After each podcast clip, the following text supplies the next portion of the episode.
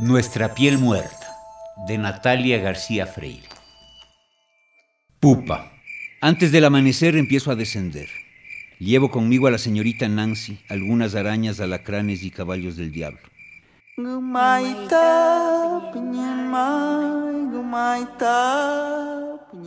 No pueden hacerme daño ahora, padre. Son mis guardianes. Llevan sus armaduras negras y brillantes, ese esqueleto que los recubre, materia no viva que los protege.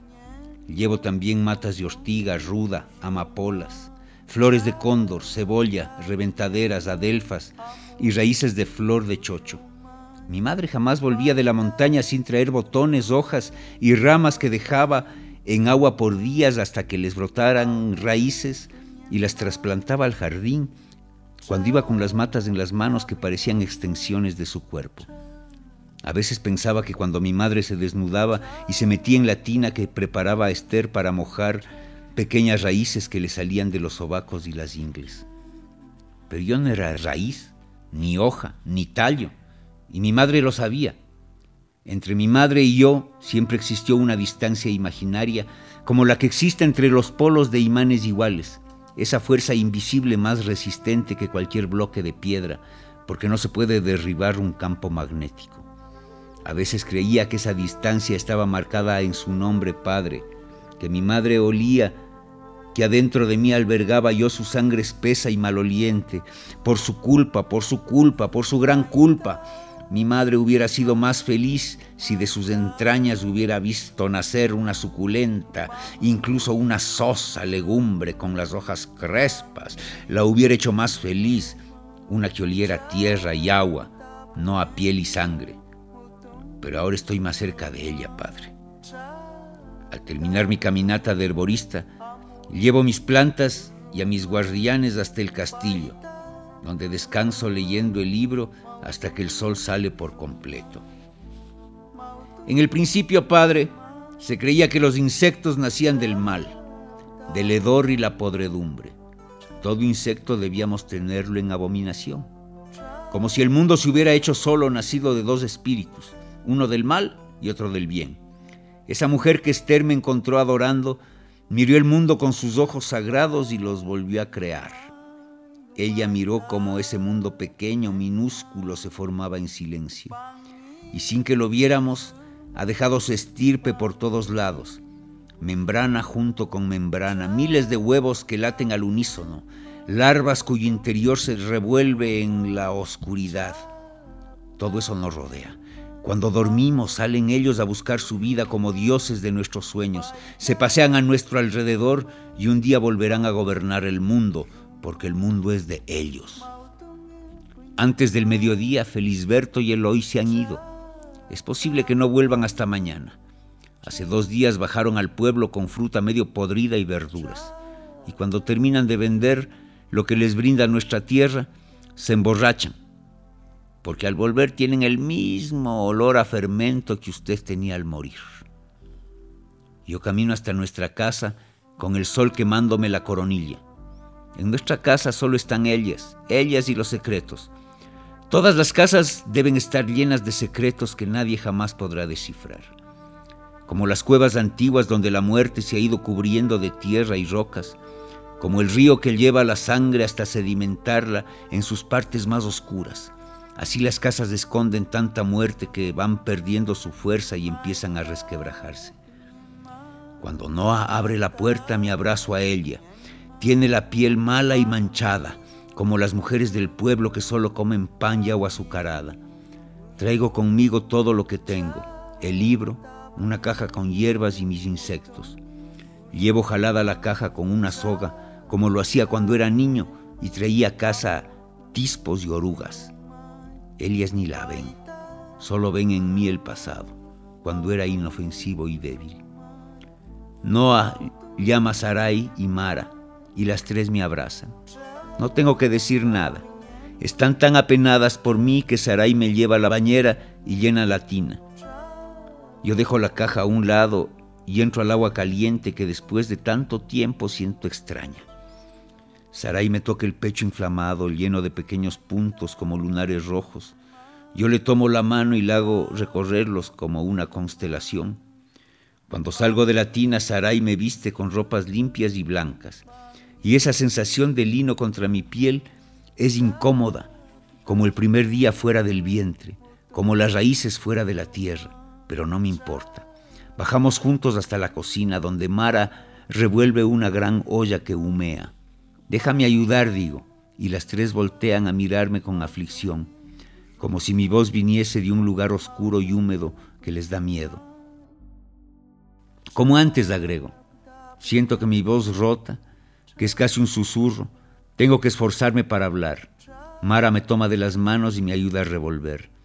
Nos sentamos a la mesa los cuatro juntos y Noah nos hace rezar antes. Yo solo cierro los ojos, pero no es a su Dios al que le rezo.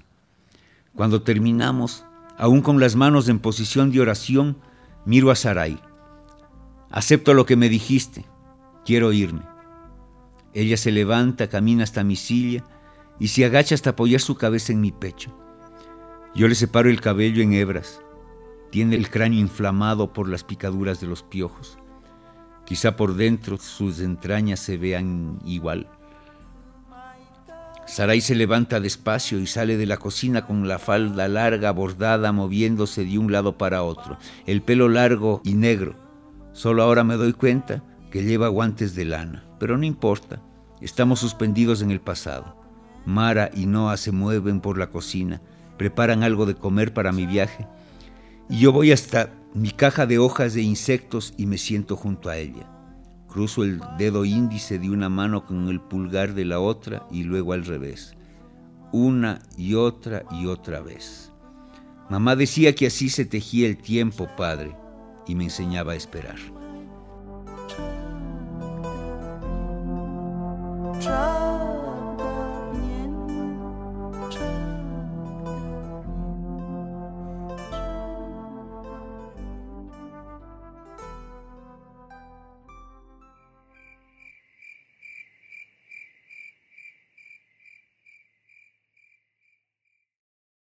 Nuestra piel muerta.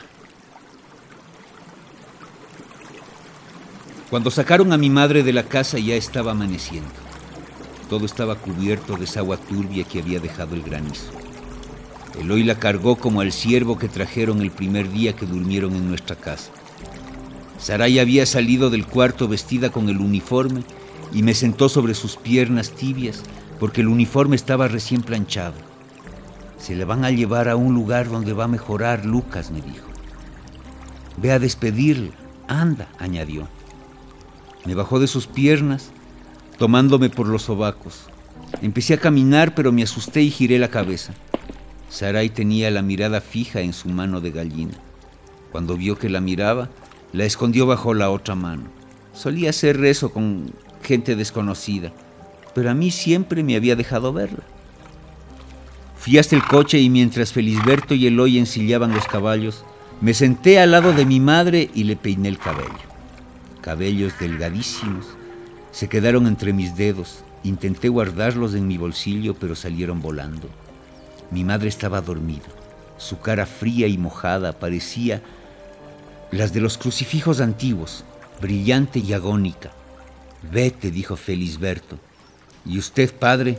Salió corriendo protegiéndose de la garúa ínfima que había quedado con un periódico. Le entregó a Felisberto un sobre y me tomó de la mano mientras hablaba con él. No logré escuchar entonces el nombre del pueblo donde se hallaba aquel sanatorio y tardé mucho tiempo en dar con él, padre. En ese momento forcejeé hasta zafarme de usted y me acerqué a mamá para besarle la frente. Ella agarró mi mano derecha entre sus manos y su mejilla, se pegó a la mía y me susurró al oído, dejándome un aire suave dentro para siempre. Vete, Lucas, y no vuelvas. No le solté la mano, pero ella ya me había dejado ir. Fue Sarai la que vino a alejarme del coche, y lo logró antes de que Eloy jalara las riendas con tal fuerza que tuve que retroceder para evitar que me golpeara la rueda de atrás. Ni siquiera lloré. Fue como un momento sacado del tiempo y a mi cuerpo aún no lo tocaba el dolor de esa partida, aunque lo haría después una y otra vez. Los caballos y el coche se borraron y tardaron dos días en volver ya sin mi madre. Toda esa mañana estuvo usted encerrado en su despacho con miedo, padre. El miedo nunca cierra la bocota. Si uno tiene miedo debe llenarse de él, pero jamás dejar que lo vean. Es como ir por ahí con la propia cabeza de uno sobre la mano. La gente te mira. Y usted, padre, andaba con la cabeza en la mano desde ese día. Por la tarde lo vi salir de su despacho rengueando. Volvió después del almuerzo con un bastón que le ayudaba a caminar. Por más que Sarai, Noah o Mara le preguntaban qué le había pasado, usted no decía nada. Cuando Felisberto y Eloy volvieron, usted empezó a cuidarse de que lo vieran. Salía cuando ellos no estaban, y cuando estaba en casa se encerraba y no dejaba que nadie entrase en su despacho. Iba dejando rastros de su miedo por todos lados. Andaba escondiéndose en su propia casa. Esa noche fue la última vez que le hablé, padre. ¿Recuerda lo que me dijo? Me hizo entrar en su despacho y sentarme frente a usted, pero ya era tarde. Lucas, qué sagrado para Dios. Yo lo odiaba, padre, lo miraba y lo odiaba. Lo había imaginado muerto muchas veces en la noche, con el cuerpo sudoroso, e imaginaba que usted ya no estaba. Solo ahí podía dormirme. Ese odio me hipnotizaba, y en ese momento no podía responderle porque ese odio me había dejado la voz cortada, como la leche de las vacas cuando se asustan, y el becerro a medianoche, hambriento y con sed, mama y llora y enflaquece. ¿Qué es sagrado para Dios? te pregunté. No lo sé, le respondí con voz rota. Responde, carajo. No sé. ¿Sabes lo que es sagrado para Dios? Todo lo que se pudre, Lucas. Las plantas, los animales, el hombre, la mierda. No le entiendo, padre. No entiendas. Vete de aquí. No sé si se ha descrito la geografía de un rostro desesperado pero se parece a una isla volcánica cuando la lava se enfría y forma elevaciones disímiles, todas ásperas e inhumanas. Ese era su rostro padre aquella noche, deformado por una realidad que acababa de mirar. Fueron sus ojos caídos llenos de oscuridad los que me hicieron salir corriendo de ahí. Cuando salía del despacho caminando hacia atrás, como quien no quiere despertar a un muerto, lo dejé a usted con la cabeza entre las manos apoyada en el escritorio sin poder mirarme, con una pierna cruzada sobre la otra, y el pie derecho moviéndose bajo el escritorio y la basta un poco levantada por la posición. Entonces vi su tobillo enfermo. Eso fue lo que vi, su tobillo con piel muerta, apenas sí, pero muerta, como el pie de Eloy. Felisberto. Las noches de carnaval Dios se tapa los ojos. El aire se llena de un olor maduro, los sobacos uno los trae siempre calientes, las mujeres dejan de usar en agua y en las veredas y los muros de las casas entre adoquines, ladrillos y piedras nacen tréboles, flores de galio y cenizos. Celebrar el carnaval fue idea de Felisberto para festejar la cosecha y usted, padre, lo obedeció, como un niño con miedo en todo. Y hubo música de banda en la que un hombre muy bajito tocaba el saxofón y tenía los brazos musculosos y las piernas escuálidas. Y hubo mesas largas llenas de carne de cerdo zancochada y frita, y chicharrones que se hacían miga en la boca. Y hubo aguardiente, todo el aguardiente de su bodega estaba en la mesa. Y hubo también vino. Y Noa y Mara estaban cubiertas de alhajas y sin los uniformes de peto sino con vestidos que quién sabe de dónde habían sacado, parecían de otro siglo. Estaban llenos de encajes y adornos, mullos y muselinas. Sarai también llevaba un vestido, pero el de ella era negro y no tenía tantos adornos. Tenía más bien mucho terciopelo y su cabello también negro lo llevaba suelto. Los senos que antes habían sido como los montes de tierra de los que yo sacaba lombrices, estaban ahora abultados y grandes, sin zanjas en el medio.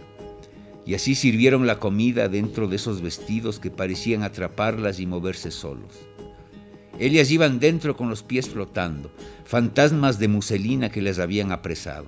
Y hubo música toda la noche, y toda la noche la gente bebió lo que quiso y más. Yo estuve hasta la madrugada merodeando por la casa, mirando cómo la algarabía se apoderaba de todo. Se escuchaba el ritmo del pasodoble y la melodía de los pasillos tristes mezclada con sudor. Las caras de los hombres iban volviéndose grandes y rojas y sus pechos sudaban debajo de aquellos chalecos de lino que parecían estar pegados a las camisas. No había otra explicación para que siguieran usándolos. Noah y Mara tenían el rostro estropeado por el alcohol e iban pasando de brazo en brazo, las agarraban por la cintura, las movían, las agitaban, muñecas de ventríloco con sonrisas como líneas rectas. Había un desconsuelo profundo que se disolvía en los vapores del alcohol y una oscuridad que se colaba en el crepúsculo mientras el sol se desesperaba por salir. En la madrugada empezó a llover con gotas rechonchas que golpeteaban el techo y hacían una bulla como un ejército de niños golpeando cazuelas. Pero fue solo un arrebato del cielo, porque enseguida amainó. Y una garúa tibia acompañó a los hombres cuando salieron de la casa tambaleándose. Apenas mojados iban cantando. ¡Qué carnaval más necio el de la vida! ¡Qué consuelo más dulce el de la muerte! Caminaban por el sendero de tierra que llevaba al pueblo. Estaban los taberneros, los abogados rechonchos que trabajaban en sus pequeñas oficinas, entre papeles amarillentos, el doctor Ruilova, los hermanos Moratti, incluso el padre Hetz y su séquito de seminaristas que iban rezagados, avanzaban en fila india con sus sotanas negras rasgando el viento como las plumas de los cuervos en la madrugada. Cuando la casa se vació, yo fui hasta el jardín de mi madre. Lo hacía todas las noches. Volví al jardín para sentirme a salvo. Ya por ese entonces el jardín estaba destruido, pero aún quedaban por todos lados dientes de león, obstinados y dispuestos a crecer donde fuera. Ahí me lo encontré a usted, padre, sentado en una vieja banca de esterilla, con los ojos cerrados y el rostro descompuesto. Quise acercarme más, pero llegó Felisberto. Caminaba silbando, su cuerpo acromegálico parecía necesitar volver a acomodarse con cada paso que daba. Ven aquí, me gritó. Y yo fui caminando bajo la guarúa, crucé el jardín de mi madre y fui hasta donde estaba Felisberto y me paré a la derecha de ese que no era mi padre.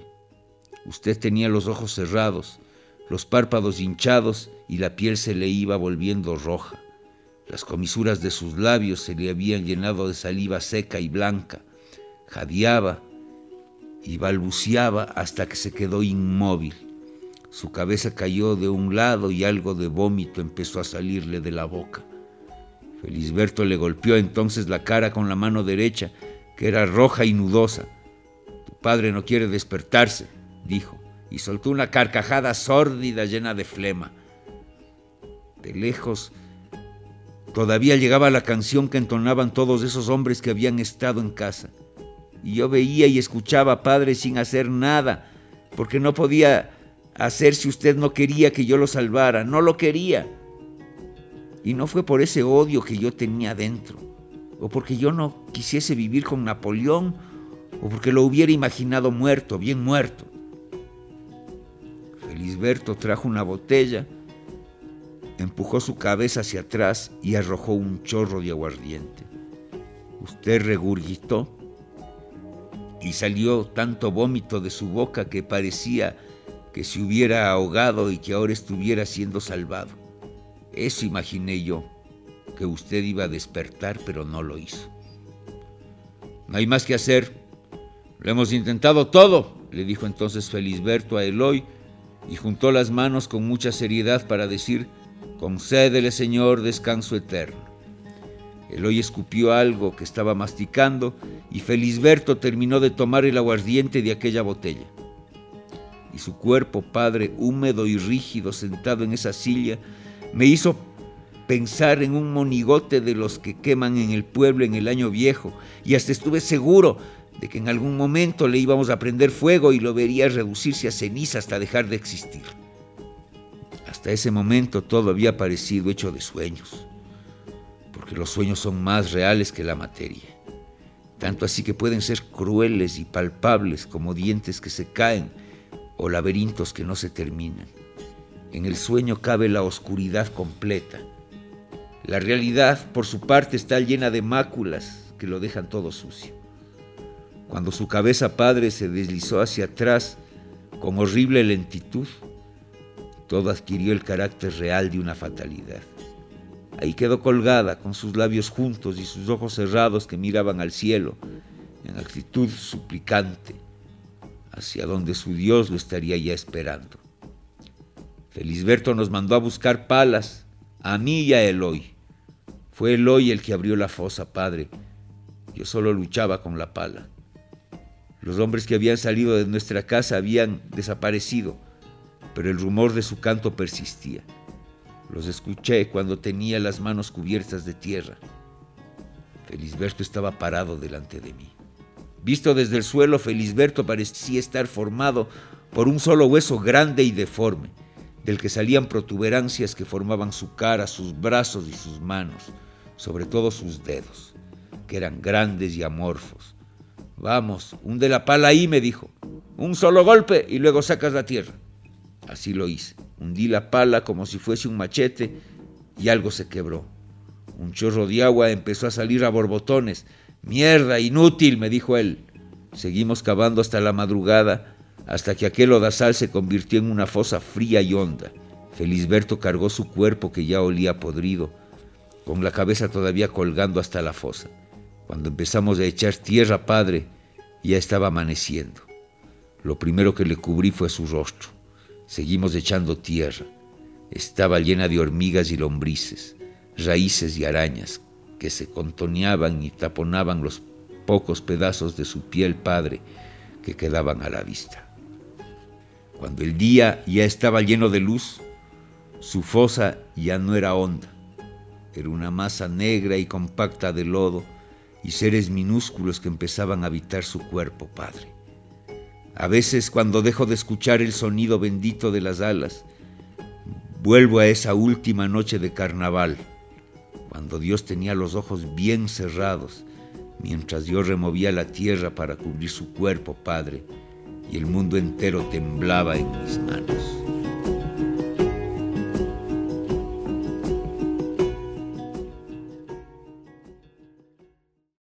Y mago.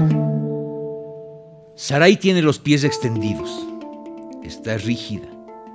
Aunque tiene los ojos abiertos, no me mira. Hace mucho que tiembla y suda. Yo la agarro de la mano, la mano buena, y ella me aprieta tan fuerte que me deja los dedos entumecidos. Noah y Mara hace horas que cerraron los ojos, y cada tanto un espasmo la sacude, aunque hayan vomitado todo lo que tenían dentro. Algo les invade el cuerpo como ráfagas de electricidad que permanecen, aunque sé que ellas ya no están ahí. Todo esto le sucede porque son cíclopes de agua estancada, porque ninguno de mis insectos las ha aceptado en nuestro reino. Antes de que Sarai cierre los ojos, mis alacranes le llegan casi a la boca y el corazón me sube a la garganta. Los aparto y les echo en los labios agua de adelfas. Acaricio su cuello, mis dedos se mueven por su tráquea de arriba abajo. No es la maldad lo que me mueve, Padre, pero tengo que hacerlo para que no sufra. Un poco de agua y vendré el sueño, le digo. Deja de respirar así, sé buena.